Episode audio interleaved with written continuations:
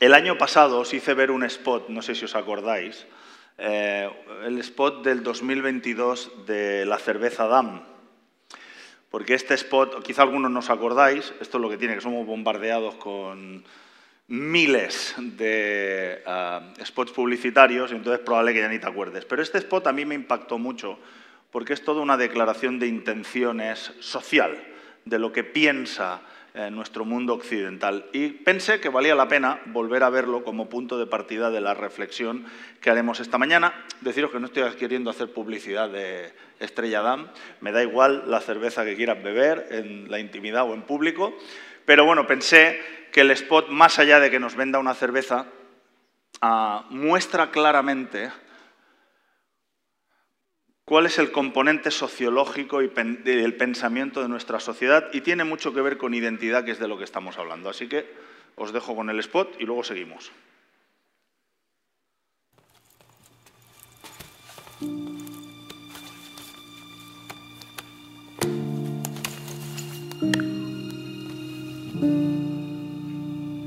Necesito que me escuches.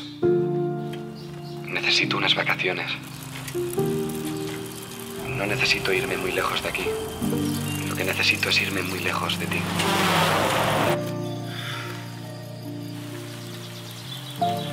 No necesito tu pesimismo. Ni tus dudas.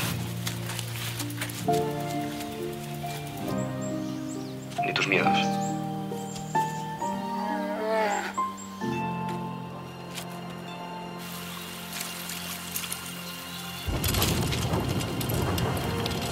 Sido dos años muy duros y... Ahora necesito tu lado bueno.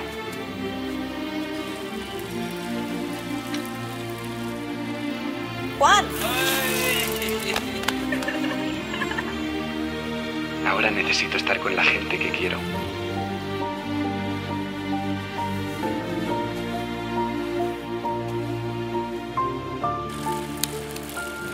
Que me ayudes a creer en mí.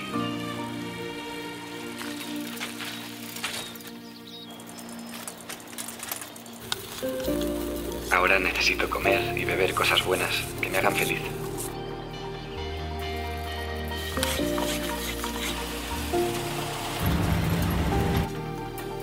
Inspírame a probar cosas nuevas.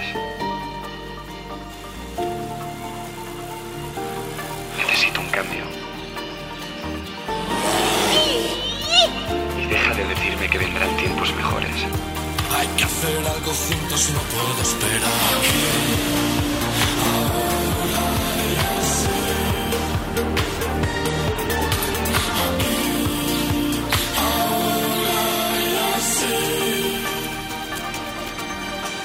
Aquí, ahora ya sé.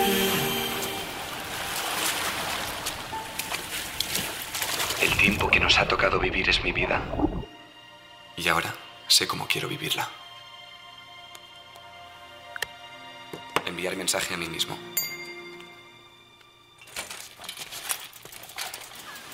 Aquí, ahora y así.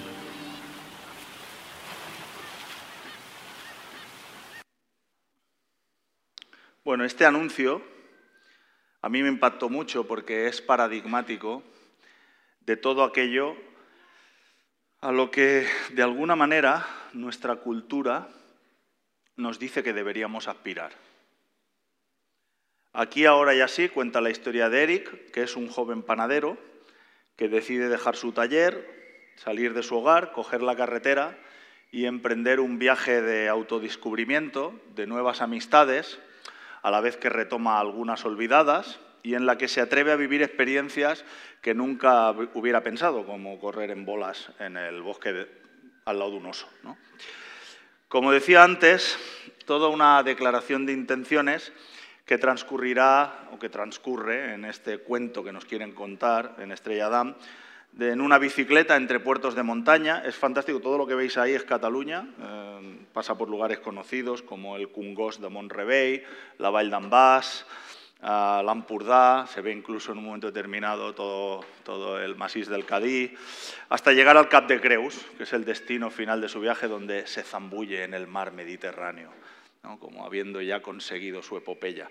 Y digo que es paradigmático porque vivimos en una época en que las más grandes aspiraciones o las mayores ambiciones morales y filosóficas de nuestra cultura y de nuestra sociedad es, por un lado, lo que dice Eric, la autodeterminación, es decir, la libertad de definirse sin que nadie se lo impida, incluyéndose él mismo, incluyendo su yo y los convencionalismos sociales que se ven representados en el mensaje de WhatsApp que Eric se envía a sí mismo. Él le dice, no me vale como eres, ¿no? quiero cambiar. ¿no? Y por otro lado, también el otro paradigma a lo que nos hace aspirar la sociedad es alcanzar el objetivo de vivir bien. Eh, esta última aspiración aparece mucho en las palabras que dice Eric a través de expresiones como quiero mejorar mi calidad de vida, quiero desarrollar personalmente. Y además en el spot dice una frase muy brutal, ¿no? necesito comer y beber cosas buenas que me hagan feliz.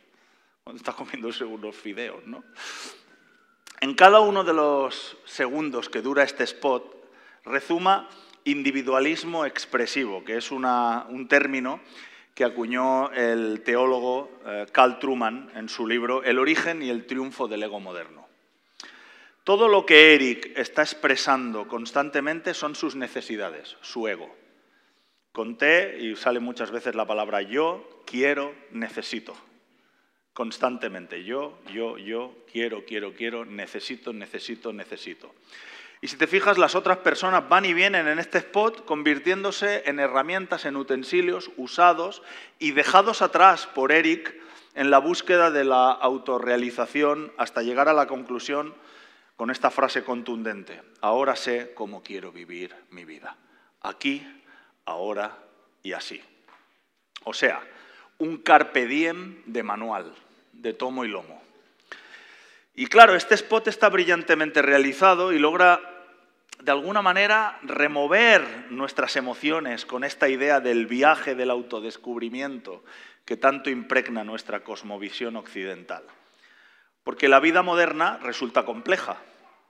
La persona del siglo XXI se encuentra atrapada en un dilema constante con infinitas opciones. ¿Sería más feliz viviendo en Pucherdá o en Barcelona? ¿En un pueblecito o en la gran ciudad? ¿Tengo sobrepeso o estoy bien? ¿Soy hetero? ¿Soy bi? ¿Soy pansexual? ¿Debería hacer clases de yoga o zumba? ¿Android o iPhone? ¿Dónde irme de vacaciones para que sean especiales? ¿Cómo manejo mi estrés? ¿Cuál es mi posición acerca del cambio climático y de la guerra de Ucrania? Soy comunista, soy socialdemócrata, soy liberal, soy de izquierda, soy de derechas, soy nacionalista o independentista. ¿Debería leer más, documentarme o mejor descansar? Esto es lo que recibimos constantemente, un bombardeo de posicionamientos y nuestra confusión se incrementa por la forma en la que nuestra cultura occidental segmenta nuestras vidas en bloques compartimentados que a veces creemos que no se tocan, pero es una ilusión. Tenemos nuestra vida familiar por un lado, nuestra vida laboral, nuestra vida emocional, nuestra vida sexual, nuestra vida espiritual y nuestra vida de ocio. Tenemos nuestras finanzas y nuestro estado físico, nuestra salud y nuestras posiciones políticas. Nuestra cultura nos dice que para ser felices deberíamos encontrar sentido y éxito en cada una de estas áreas. ¿Cómo es posible conseguir esto? Se nos dice que debemos examinar la inmensidad de opciones en cada uno de estos segmentos y luego tomar la decisión correcta que nos garantice la felicidad. Lo cual, estoy a punto de cumplir 50 años, supongo que los que tenéis más edad que yo estaréis llegando o habréis llegado ya a la misma conclusión, es una quimera imposible de alcanzar. Y eso a su vez crea en nosotros ansiedad y una desazón permanente. Y entonces nos embarcamos en una búsqueda de herramientas y recursos que nos den las claves para descubrir quiénes somos y que nos aconsejen cómo vivir nuestra vida bien. Y solo tienes que ir a Internet, haz esta prueba. Eh, teclea en el buscador de Google cómo mejorar mi vida. Pruébalo.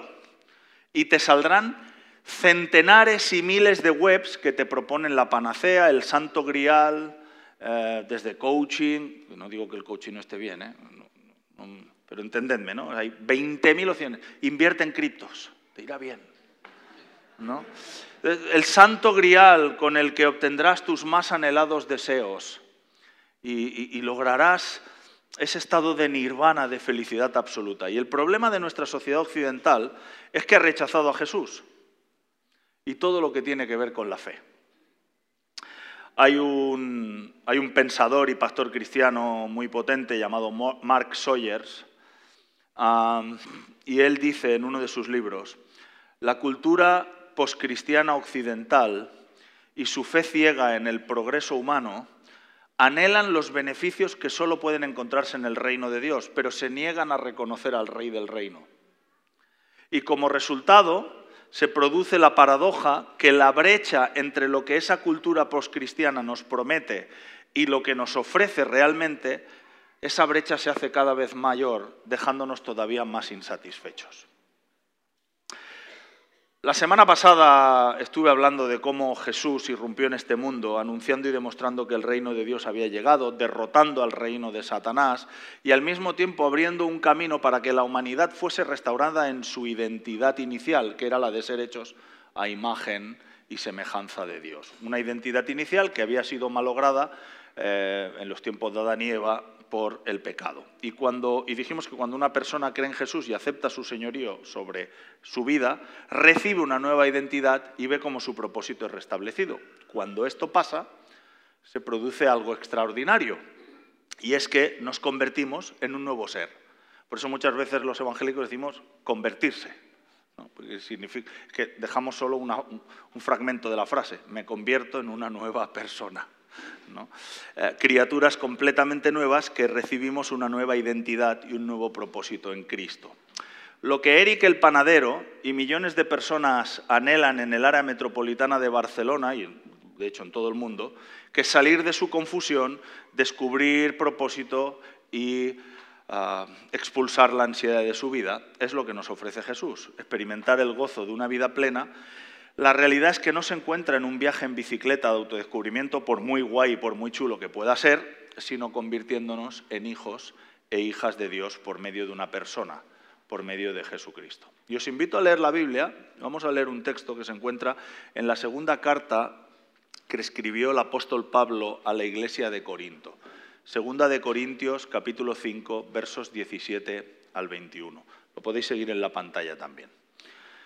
Por lo tanto, si alguno está en Cristo, es una nueva creación.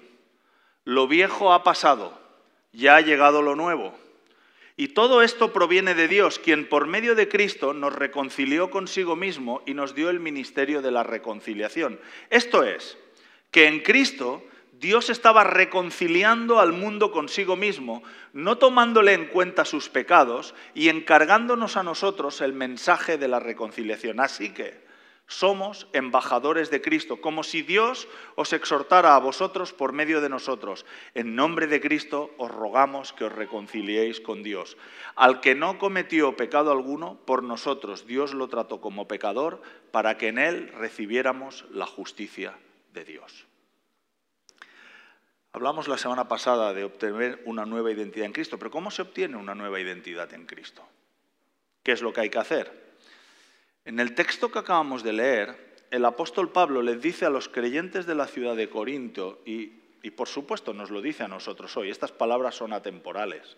El Espíritu Santo que las inspiró fue lo suficiente, es lo suficientemente poderoso para permitir que esas palabras tengan el mismo impacto a lo largo de todas las épocas.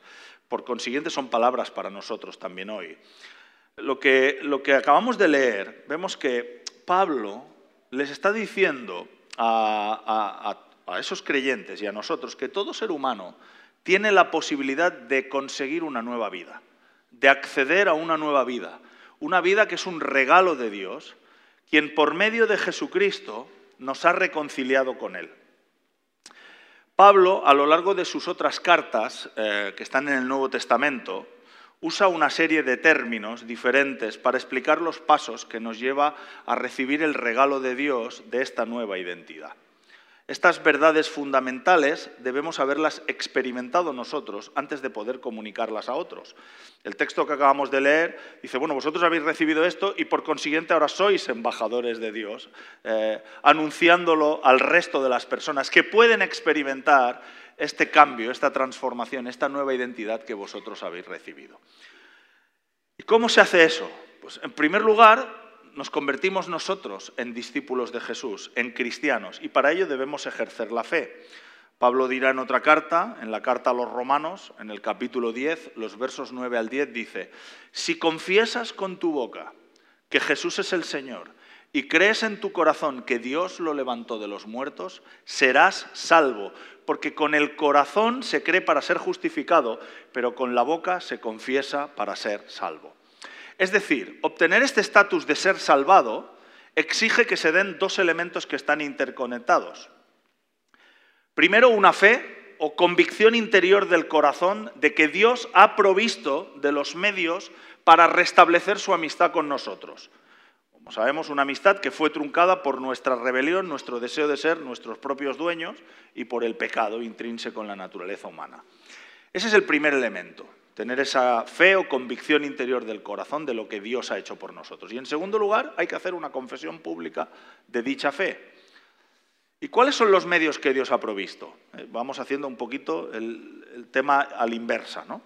Pues el medio que Dios ha puesto es entregarnos a Jesús. El verso 21 de 2 Corintios que hemos leído antes nos dice que Jesús fue el sacrificio, el medio para pagar nuestros errores. ¿Veis el verso 21? Ahora selecciono, antes habéis leído, creo que era la versión, creo que os he puesto antes la versión, ah, nueva versión internacional, ahora os voy a poner la nueva traducción viviente, porque el verso 21 se entiende mejor. El verso 21 dice, pues Dios hizo que Cristo, quien nunca pecó, fuera la ofrenda por nuestro pecado, para que nosotros pudiéramos estar en una relación correcta con Dios por medio de Cristo. La sangre que Jesús derramó en el sacrificio de la cruz es el precio que se pagó por tu redención y mi redención. Así que al creer que Jesús murió por nosotros y confesar que aceptamos ese hecho, ese sacrificio, y por consiguiente aceptamos su señorío sobre nuestras vidas, pasamos a estar justificados. Esto significa que en ese momento, y esto es de vital importancia porque hay muchos creyentes que siguen con un peso tremendo de culpa, a partir de ese momento Dios lleva a cabo una declaración legal, otorgando a la persona que ha hecho esa confesión pública de fe, y que evidentemente no es un paripé, sino que lo cree de verdad y lo confiesa públicamente, Dios hace inocente, declara, le otorga el estatus de inocente de sus culpas a esa persona. Pablo lo expresa magníficamente en otra carta, en la carta a los colosenses, en el capítulo 2, versos 13 y 14. Dice, antes vosotros estabais muertos en vuestros pecados, sin embargo Dios nos dio vida en unión con Cristo al perdonarnos todos los pecados y anular la deuda que teníamos pendiente por los requisitos de la ley. Él anuló esa deuda que nos era adversa clavándola en la cruz. Pero no solo somos justificados, es decir, no solo adquirimos el estatus de inocentes ante los ojos de Dios, sino que la justicia de Dios nos es impuesta. Es decir, se produce una transacción, un doble intercambio entre Jesús y la persona que cree. Porque no solo Jesús carga con nuestra culpa, sino que la justicia de Jesús, su identidad, el que no hizo nada malo, el que es perfecto, la perfección y el estatus de justo de Jesús nos es transferido a nosotros. Esto quiere decir que para el resto de nuestras vidas, Dios ya no nos ve como pecadores, sino que nos ve como iguales a su Hijo amado, quien no pecó. Y esto es brutal. Esto es brutal. Si de verdad nos creyéramos esto, si de verdad viviésemos con esta convicción en el corazón, iríamos flotando por la calle. Y por consiguiente se produce una, tercera consecuencia, es que somos reconciliados con Dios. Como dice el verso 18 y 19 que leímos al principio, todo esto proviene de Dios, quien por medio de Cristo nos reconcilió consigo mismo y nos dio el ministerio de la reconciliación. Puesto que hemos sido justificados por la fe, adquirimos un beneficio maravilloso que es estar en paz con Dios, estar en paz con el Creador del universo. Esto quiere decir que nunca, nunca, nunca, nunca, nunca, nunca, nunca más tendrás que temer la ira ni el juicio de Dios. Y esto es de vital importancia. Porque muchos discípulos de Jesús, muchos cristianos, consciente o inconscientemente, a pesar de todo lo que hemos dicho hasta ahora, porque esto se les enseña a los niños en el RUSC. Muchos de vosotros que lleváis toda la vida en la iglesia, os lo han enseñado en el RUSC y en las escuelas dominicales. El problema es que a pesar de todo esto que hemos aprendido de cómo se relaciona Dios con nosotros por medio de la obra redentora de Jesús, vivimos nuestra relación con Dios como si estuviéramos teniendo que cuadrar cuentas en un balance constantemente. Constantemente. Y operamos muchos cristianos en base al principio de una balanza. Dios me aceptará si mis buenas obras pesan más que mis errores. Pero hemos de recordar que Jesús satisfizo los requisitos de la ley y anuló la deuda. Ya está anulada. La que teníamos pendiente. Toda ella. Y en este mundo caído que está siendo conquistado por el reino de Dios, claro que todavía sufrimos por causas diversas. Todavía operan la muerte, la enfermedad, los accidentes, las relaciones rotas y los problemas. Pero los cristianos ya no deberíamos estar percibiendo todos estos avatares de la vida como castigos de Dios por no estar a buenas con Él. ¿Y cuántas veces nosotros mismos, cuando aconsejamos a otras personas en la congregación o entre nosotros, ponemos una pesada carga? Esto es porque eres así. este es el juicio de Dios sobre tu vida. Así que por medio de la fe en lo que hizo Jesús nos convertimos en seres humanos nuevos, justificados, justos, reconciliados, llamados, elegidos, amados por Dios, hijos e hijas de un Padre Celestial, coherederos de Cristo, ciudadanos del reino de Dios y parte de una nueva comunidad de personas, la Iglesia. Tenemos una nueva identidad porque volvemos a nacer. Y esto lo dice la Biblia, no lo digo yo. O sea que los cristianos evangélicos usamos la, Reina Valera y decimos nacer de nuevo. Teníamos, tenemos un amigo, Anaí siempre lo menciona, se llama Jonah Pedret, muchos los conocéis, estaba en esta iglesia y cuando él se convirtió era un rockero. Y cuando él se convirtió le pidieron, se convirtió en seguidor de Jesús, en un discípulo de Jesús, le pidieron que diera su, testimonio o algo así, y se, medio público dicho, como dice la Biblia, he vuelto a nacer, y la gente le, corregía y dice, no, se dice nacer de nuevo, no, he vuelto a nacer. Para muchos cristianos, lo que yo he explicado hasta hace unos momentos es el ABC de la escuela dominical. Es, es, lo que se conoce como el evangelion, que es esta palabra griega, evangelio, que significa las buenas noticias. Y efectivamente son las mejores noticias que podemos recibir. Piénsalo un momento, todos mis errores, todas mis metidas de pata, todas mis rebeliones, todo el daño que me he hecho a mí mismo, que le he hecho a los demás y que le he hecho a Dios, han sido perdonadas. Y he sido reconciliado con Dios. Son noticias extraordinarias. Sin embargo, muchas personas, y aquí es donde queremos hablar de identidad, no pasan de este punto en la iglesia. Ah, por medio de la cruz, Jesús ha cambiado mi estatus legal cósmico y me ha justificado ante Dios. Pero es que hay mucho más. Gracias a la resurrección de Jesús es como si volviese a nacer, convertido en un nuevo tipo de ser humano. Esto es lo que expresa el apóstol Pedro en su primera carta. Primera de Pedro, capítulo 1, versículo 3. Alabado sea Dios, Padre de nuestro Señor Jesucristo, quien por su gran misericordia nos ha hecho nacer de nuevo mediante la resurrección de Jesucristo para que tengamos una esperanza viva. John Wimber el fundador de la viña, decía lo siguiente, y cito textualmente, acostumbraba decirle a las personas que soy un pecador salvado por la gracia, pero ya no lo digo más. En realidad, una vez fui un pecador que se arrepintió y creyó, y como resultado fui salvado por la gracia, pero ahora soy un hijo de Dios sanado de mi enfermedad espiritual, liberado del pecado. Es decir, mi identidad fundamental es que soy un hijo de Dios, una nueva creación. Y esta declaración es mucho más profunda de lo que puede aparentar en primera instancia.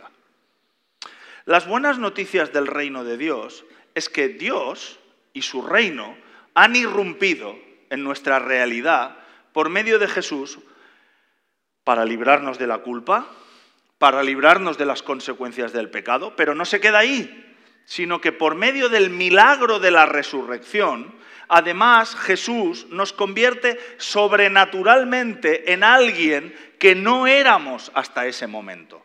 Esta nueva vida es mucho más profunda y mucho más extraordinaria que simplemente haber recibido un cambio de estatus legal. Es recibir una naturaleza inmortal, incorruptible. Esto es lo que se conoce en términos teológicos con eh, el término de regeneración. ¿Cómo funciona este asunto de la regeneración, de la nueva vida? Colosenses 1, 12, 13. En primer lugar, somos transferidos de un reino a otro. La regeneración nos transfiere de un reino a otro. Colosenses 1, 12, 13. Dios os ha facultado para participar de la herencia de los santos en el reino de la luz. Él nos ha librado del dominio de la oscuridad y nos ha trasladado al reino de su amado Hijo. Y el tiempo verbal es un pretérito perfecto compuesto. En otras versiones, en la Reina Valera, utiliza un pretérito simple. Él nos libró del dominio de la oscuridad y nos trasladó. En esta versión que yo he utilizado es un pretérito perfecto compuesto. Y este tiempo verbal se usa para referirse a acciones ya terminadas que han tenido lugar en un tiempo que se extiende hasta el presente. Es decir, se nos confiere la gracia de poder experimentar los poderes de la era venidera. Somos sacados, hemos sido sacados del reino de la oscuridad y hemos sido transferidos pasados al reino de Dios, al reino de la luz. Y se nos concede autoridad y poder para anunciarlo y demostrarlo, experimentarlo, vivirlo y compartirlo con los demás. Somos restaurados en nuestra posición de embajadores, como hemos leído en el primer, eh, en el primer texto, y vicerregentes de Dios, y se nos encomienda ahora el ministerio de reconciliar a los demás con Dios. El Espíritu Santo nos empodera y podemos anunciar las buenas noticias y respaldarlo tanto con hechos naturales como sobrenaturales que demuestran que el reino de Dios está irrumpiendo en nuestra realidad y que está transformándola hasta que Él venga definitivamente. Eso en primer lugar. En segundo lugar, nos convertimos en una nueva, especie de seres humanos. Ah, y lo digo entre comillas. Ya no estamos en Adán, sino en Cristo. El apóstol Pablo expresa en una gran parte de, sus, de las cartas, especialmente a la de los romanos, que Dios se relaciona con la humanidad en términos de dos tipos humanos. Unos que están representados por Adán y otros humanos que están representados por Jesús. Cuando nacemos de nuevo, Jesús nos hace partícipe de su naturaleza y nos transforma en nuevas criaturas. Y debido a esta unión con Cristo, experimentamos lo que podríamos definir como una relación sobrenatural o, si me apuras, mística con Él. Porque no sé si te has dado cuenta, pero lo que dice la Biblia es que Dios mismo, por medio del Espíritu Santo, viene a vivir dentro de nosotros. ¿Estoy diciendo algo herético? ¿No? el Espíritu Santo mora dentro de nosotros e iniciamos una relación que es puramente sobrenatural, porque a Dios no lo ha visto nadie, ¿verdad? Es por medio de la acción espiritual que oramos, que conectamos con Él, que sentimos su presencia, que Él nos habla, que nos habla a través de diferentes maneras, pero esto es totalmente sobrenatural. Él vive en nosotros y nosotros estamos unidos a Él. Es lo que el propio apóstol Pablo expresa cuando dice, el que se une al Señor es un espíritu con él. Primera de Corintios 6:17 o Gálatas 2:20, con Cristo estoy justamente juntamente crucificado y ya no vivo yo, sino que Cristo vive en mí y lo que ahora lo vivo en la carne, lo vivo en la fe del Hijo de Dios, el cual me amó y se entregó a sí mismo por mí. Y esto tiene implicaciones en nuestra identidad y en nuestras emociones. Mirad, cuando yo tuve mm, mi encuentro con Jesús, un encuentro que me llevó a conocerle, yo llevaba un profundo dolor en mi interior porque tenía 18, 19 años mi familia habíamos pasado un, sufrimiento muy fuerte durante la crisis económica del año 93. No sé si os acordáis, Felipe González devaluando la peseta de una manera brutal, 25% de paro en el país. Y recuerdo que pasábamos dificultades económicas y, mi imagen e identidad estaban profundamente tocados. Me costaba conectar con la gente de mi curso, me sentía aislado hasta inferior. Recuerdo que había días que no me apetecía ir a clase porque yo no tenía fondo de armario, no teníamos dinero y tenía la misma ropa. Uh, llevaba recurrentemente la misma ropa y algunos de ya sabéis cómo somos los seres humanos también en el instituto, que estaba en mi último año en el COU, algunos compañeros me hacían comentarios hirientes al respecto. ¿no?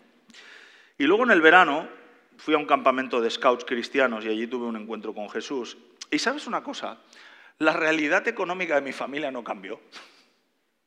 No cambió en meses, pero ya no me molestaba.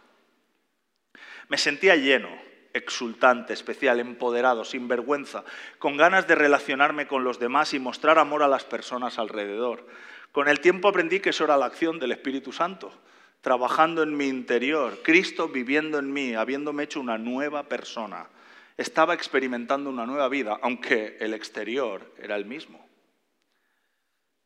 Y esto es de vital importancia, porque tantas veces, como Eric en el spot, pensamos que si las cosas en mi exterior cambian, si hago un viaje de descubrimiento, si me relaciono con nuevas personas, si como otras cosas diferentes, claro que todo eso tiene implicaciones, pero pensamos que eso es lo que me va a proporcionar la felicidad, cuando la felicidad solo la puede traer Dios mismo por medio de su presencia en nuestras vidas.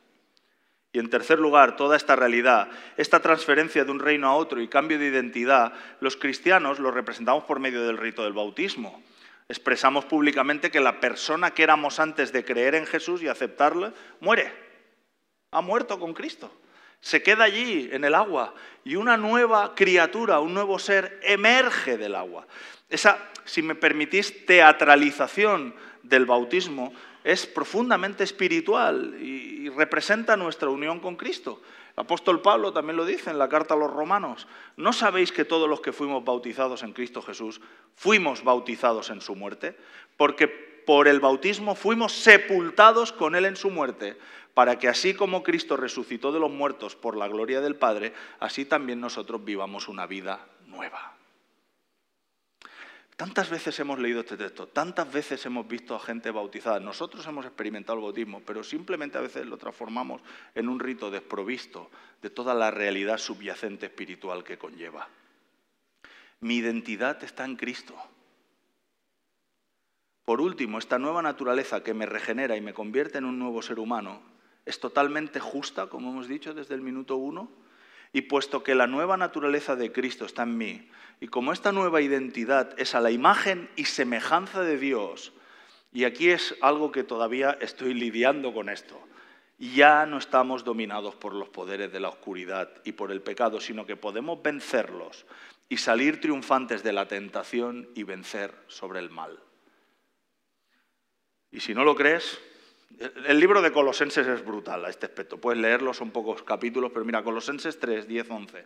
Os habéis puesto el ropaje de una nueva naturaleza que se va renovando en conocimiento a imagen de su Creador. En esta nueva naturaleza no hay griego ni judío, circunciso ni incircunciso, culto ni inculto, esclavo ni libre, sino que Cristo es todo y está en todos. ¿Cuáles son, y acabo con esto, cuáles son las consecuencias de nuestra nueva identidad? Como podéis ver, y espero en esta escuela dominical que hemos hecho hoy, como podéis ver, ser hijo de Dios es mucho más profundo que un simple cambio de estatus legal, cósmico. Somos una nueva creación. Verso 17 del texto que hemos leído al principio. Por lo tanto, si alguno está en Cristo es una nueva creación. Lo viejo ha pasado, ha llegado lo nuevo. ¿Y por qué es importante tener claro lo que significa nuestra nueva identidad como hijos e hijas de Dios? Déjame plantearlo de la manera siguiente. Esta imagen la leí en un libro de Neil Anderson, no sé si sabéis quién es, hace unos discipulados muy potentes llamados Libertad en Cristo, os recomiendo leerlos, son muy potentes, y me encantó esta imagen. Y él dice, imagínate que tú te dedicas a la prostitución. Da igual si eres hombre o mujer. Un día te enteras de que en el país donde tú vives, el rey ha promulgado un decreto que exonera a quienes ejercen la prostitución. Son muy buenas noticias. Estás perdonado, nadie te arrestará y nadie te condenará por tus prácticas anteriores. Pero si eso es todo lo que el decreto dice, ¿cambiaría la opinión que tienes de ti mismo? ¿De ti misma? No. Sigues siendo alguien que ejerce la prostitución, por lo que sea, para sobrevivir o para continuar con tu estilo de vida. ¿Cambiaría tu comportamiento? Es muy probable que no. Pero ¿y si el decreto no solo te exonera, sino que el rey a través de ese decreto te declara que eres su hijo y su hija, convirtiéndote en el príncipe o la princesa del reino. ¿Cambia eso tu posición? ¿Cambia eso tu opinión de ti mismo? ¿La opinión que tienen los demás de ti? ¿Cambia eso tu identidad? Por supuesto que sí. Ya nadie te acusa, ya nadie te va a avergonzar, todos van a tratarte con honor, todos van a tratarte con respeto y con el amor destinado a alguien de la familia real. Tendrás no solo eso, sino autoridad delegada, acceso a todos los recursos del rey para llevar a cabo su plan. ¿Por qué habrías de volver a la vida que tenías antes si ahora eres el heredero de la familia real? No solo hemos sido perdonados, Hemos sido transformados en un nuevo ser, con una identidad completamente nueva, con una serie de consecuencias y beneficios. ¿Y cuáles son esos beneficios? Primero, ya no tienes que ser esclavo del miedo. Ya no hay que ser esclavo del miedo. Dios me ama y jamás me condenará jamás me condenará porque yo he aceptado lo que Jesucristo hizo por mí en la cruz del Calvario, por mis pecados pasados, mis pecados presentes y mis pecados futuros. Dios jamás me condenará porque me ama. Dios me dice que yo ya no soy un mentiroso, o un violento, o un cobarde, o un ladrón, o un lenguarazo, o un inútil, o un fracasado, o un necio, o un desobediente. Dios ya no me etiqueta así, aunque los demás me etiqueten así. Cualquiera de estas cosas con las que recurrentemente nosotros mismos u otros o Satanás vienen a querer decirnos, lo que hacen es erosionar quien dice que somos nosotros. Porque ¿sabes quiénes somos nosotros? Yo soy hijo de Dios, tú eres hijo de Dios, hija de Dios. Así que ya no tengo que vivir de esclavo del miedo. Y esto no solo tiene que ser una declaración teórica, tenemos que dejar que el Espíritu Santo, de alguna manera, en momentos en silencio con Él, en momentos en intimidad con Él, vaya sacando toda esa costra legalista y religiosa que hemos ido acumulando durante tanto tiempo y poniendo un, como un bálsamo esta identidad, tú eres mi hijo amado, tú eres mi hija amada. Segundo, por medio de la nueva naturaleza y las fuerzas del Espíritu Santo, adquiero la capacidad de sobreponerme a la tentación y vencer al pecado. Puedo, antes no podía, ahora puedo vivir en santidad y agradar a Dios.